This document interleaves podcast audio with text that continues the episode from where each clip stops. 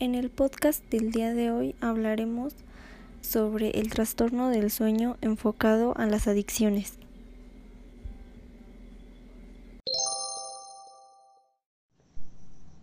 Buenas tardes, estamos muy contentos y emocionados por el tema que hablaremos hoy. Hoy hablaremos de la vigilia y cómo se relaciona con la adicción al sueño. Sí, pero primeramente tenemos que saber qué es el sueño REM. De las fases del sueño humano que se caracteriza por la pérdida de tono muscular corporal y por la presencia de movimientos oculares rápidos.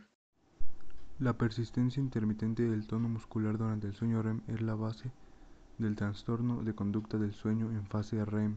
Los periodos en los que existe tono muscular sueño RM sin atonía, el sujeto puede expresar el movimiento percibido en las escenas oníricas. Según explica Juan Antonio Pareja Grande, responsable de la unidad del sueño del Hospital Universitario Quironosalud Madrid, el TCSR se caracteriza clínicamente por la presencia de sueños anormales, violentos y de conducta compleja. Iremos a una pausa y volveremos en unos minutos con más información.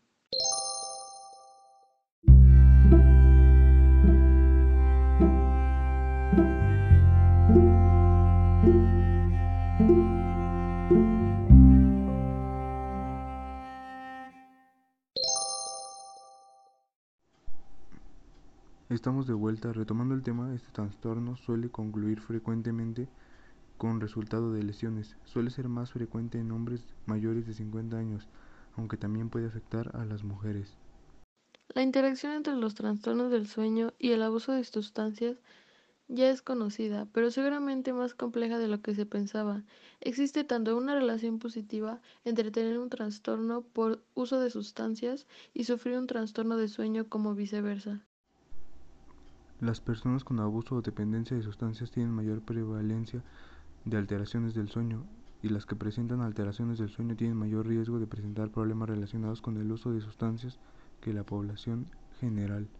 La interacción entre los trastornos del sueño y el abuso de sustancias es compleja. Hasta hace poco conocíamos una relación bidireccional positiva entre el riesgo de tener un trastorno por uso de sustancias y sufrir un trastorno de sueño. Los efectos sobre el sueño dependen de la sustancia utilizada, pero se ha demostrado que tanto durante su uso como en periodos de abstinencia los consumidores tienen diferentes problemas de sueño.